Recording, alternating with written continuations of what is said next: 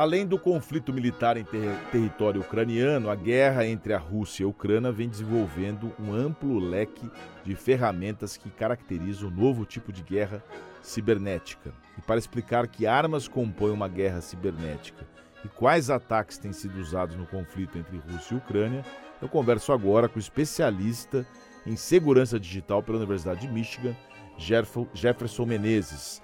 Bom dia, Jefferson. Obrigado por nos atender. Olá, bom dia, pessoal. Ô Jefferson, como é que a ciberguerra virou uma possibilidade e uma preocupação, além, é claro, das bombas caindo na, na cabeça de crianças e de seres humanos? Olha, o impasse entre os Estados Unidos e a Rússia sobre o conflito na Ucrânia até agora se desenrolou principalmente nas frentes diplomáticas e econômicas. Mas agora, enquanto a Rússia é, invade a Ucrânia, os Estados Unidos, ao impor novas sanções à Rússia, existe uma preocupação grande do governo americano em que essa frente comece a mudar. O governo dos Estados Unidos, uh, nos últimos dias, colocou, por exemplo, em alerta máximo todas as entidades do governo e também em uma reunião com empresários para a possibilidade do conflito se espalhar para o cyberespaço onde a Rússia já demonstrou capacidade de causar interrupções e danos significativos em momentos passados. Então, há uma preocupação de que estes países, ao utilizarem malwares poderosos para atacar os, os governos entre si, possam se espalhar porque estão na internet e possa, inclusive, atingir outros países, como o Brasil, que tem se mostrado frágil na questão de proteção e armas contra esse tipo de ataque. Como é que a gente pode ser atingido, Jefferson? Olha, os principais métodos que os hackers têm usado atualmente, eh, nós temos aí desde o phishing, que é uma o, o phishing ele é uma tentativa de fisgar dados bem conhecida, até a manipulação de URL ou uma coisa que chamamos de ataque DDoS, mas a principal preocupação hoje do governo americano é com um tipo de vírus, vamos chamar assim, chamado ransomware. O que é que esse ransomware faz? Basicamente, ao invadir uma rede, ele, esse software malicioso, ele criptografa e embaralha os dados de servidores das empresas. Fazendo isso, uh, eles pedem resgate, normalmente em criptomoedas, ou a empresa paga o resgate ou eles deixam os dados embaralhados e você não consegue mais acessá-los. Tivemos vários casos, inclusive, no Brasil de ataques parecidos desde 2021. Esses números vêm crescendo em uma proporção muito grande. Alguns deles foram bastante conhecidos. E o ransomware, hoje, junto com o malware, eles são as principais armas que podem atingir o nosso país, tanto em questão corporativa quanto também para usuários comuns.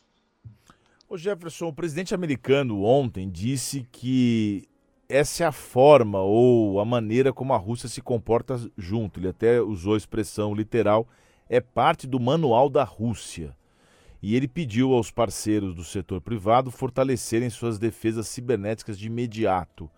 Por, é verdade isso que faz parte do manual da Rússia? A gente já teve no passado acusações de, de, de ingerências até na eleição americana. E o que, que significa esse pedido do presidente americano aos parceiros privados? Bom, na prática, o, o Joe Biden ele colocou o governo à disposição para que os empresários, ele até citou durante esse comunicado que a, a, essa proteção precisa partir das empresas, mas que o governo estava à disposição no que fosse necessário. Uh, e que sim, respondendo à pergunta, alguns dos maiores ataques cibernéticos contra a infraestrutura dos Estados Unidos nos últimos dois anos foram ligados a supostos hackers russos mesmo.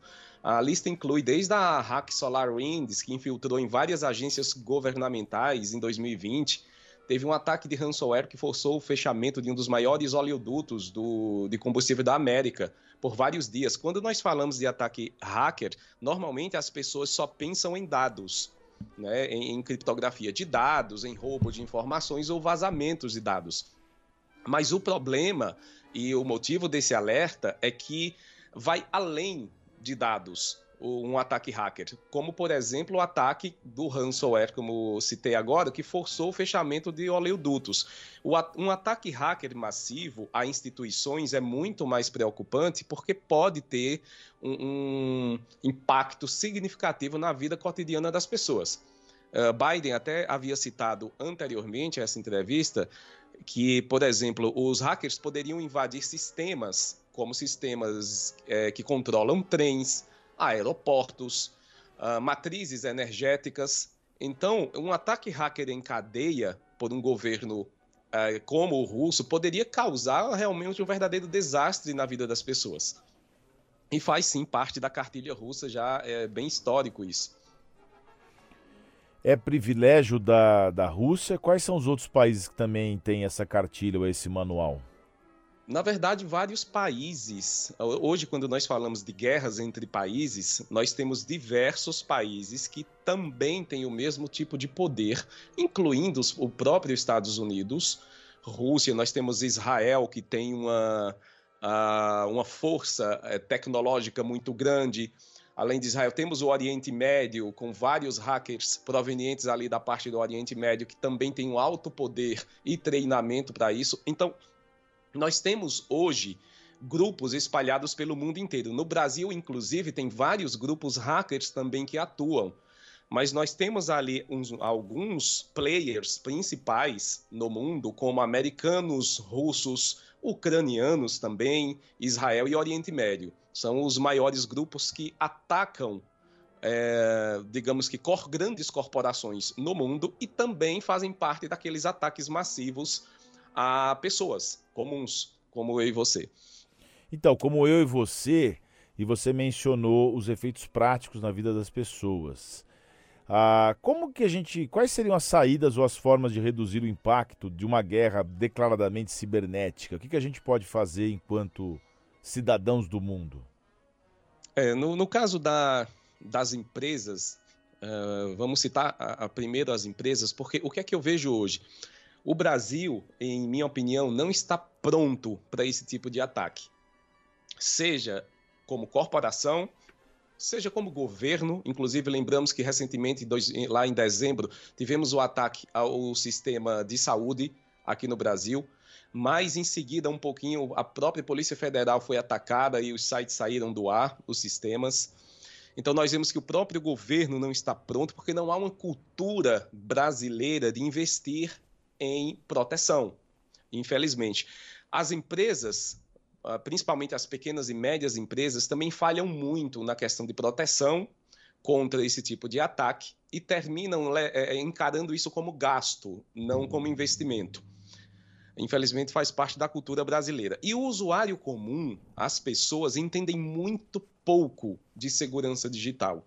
Na verdade, elas contratam uma empresa de internet hoje em dia, instalam um roteador em casa e a, acreditam que uma simples instalação de um programinha aqui é importante, mas a simples instalação de um antivírus, por exemplo, ela estaria protegida, quando na verdade não é bem assim.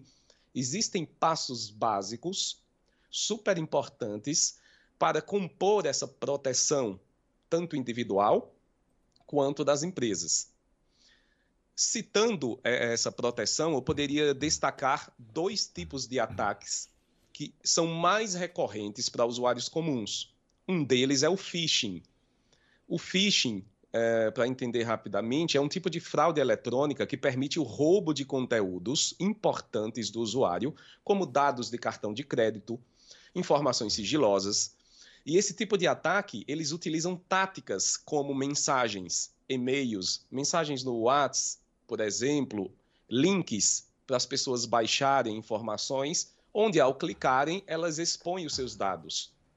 E o segundo tipo de ataque mais comum é o próprio sequestro de sessão, que nós falamos de um termo com session, com hijacking, tá? Ele faz um sequestro de sessão enquanto você está acessando sites importantes. Daí nós podemos nos perguntar, mas como se proteger disso? Existem algumas uh, coisas importantes, como atualização, que as pessoas não fazem. Atualizar os seus uh, programas, os seus softwares, é muito importante. Manter o celular atualizado, manter o navegador atualizado, o próprio sistema operacional, como também o roteador. Isso é algo que as pessoas esquecem. Normalmente compram um roteador, deixam em casa e sequer acessam, não sabem nem acessá-lo, para atualizar o software do roteador. E aí você cria uma brecha para que um hacker consiga invadir a sua rede.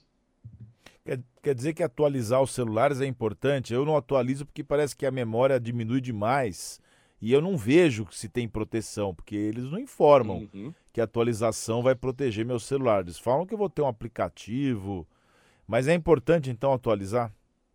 É super importante porque na medida que um, uma nova versão do sistema operacional é disponibilizada, hoje nós vemos o seguinte: as fabricantes, infelizmente, têm o costume de atualizar os celulares por uma média de três anos apenas, tá?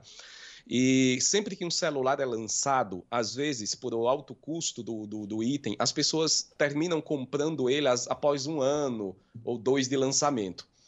Vamos lembrar que esse celular, ao chegar ao mercado e você pegá-lo um ano depois, você já queimou um ano de atualizações. Porque você vai comprá-lo e pretende ficar com ele bastante tempo. E o que acontece é que, como elas só atualizam por no máximo três anos, às vezes quatro com atualizações de segurança, as pessoas realmente param de atualizar porque percebem que o celular realmente vai ficando mais lento. Isso ocorre por diversos motivos. Um deles é que, na medida que as empresas é, vão identificando novas ameaças e novos ataques que acontecem todos os dias, os hackers não param, tá? É bom lembrar isso. Eles estão sempre inovando ali no método de ataque. Eles vão encontrando brechas de segurança no software e nos aplicativos. Por isso, as, as correções de segurança são liberadas para corrigir esses problemas. Se nós não atualizamos, nós deixamos o celular com uma porta aberta. E caso você seja vítima de uma tentativa de ataque, o hacker vai utilizar essas brechas conhecidas pela comunidade hacker e vai conseguir acesso ao seu dispositivo. É super importante manter atualizado, mesmo que você perceba que com o passar do tempo ele fique um pouco mais lento, mas é necessário. É um risco que nós temos que assumir. Nós temos que atualizar os dispositivos, não apenas celular, como falei, como também os, os aplicativos, o software, sistema operacional e roteador. Super importante. Você fala de Michigan mesmo, Jefferson?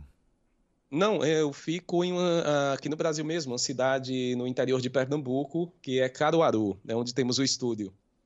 Ah, eu achei que você estava falando do exterior. Mas você, a gente conversou aqui ao vivo com o Jefferson Menezes, que é especialista em segurança digital pela Universidade de Michigan. E foi uma satisfação falar com você, Jefferson. Você tem um canal no YouTube, né, com mais de 2 milhões de inscritos, é isso? Sim, sim, o canal JMS, inclusive nós temos quadros falando sobre segurança digital, ao qual damos dicas para o dia a dia também das pessoas. Então é canal JMS. Correto.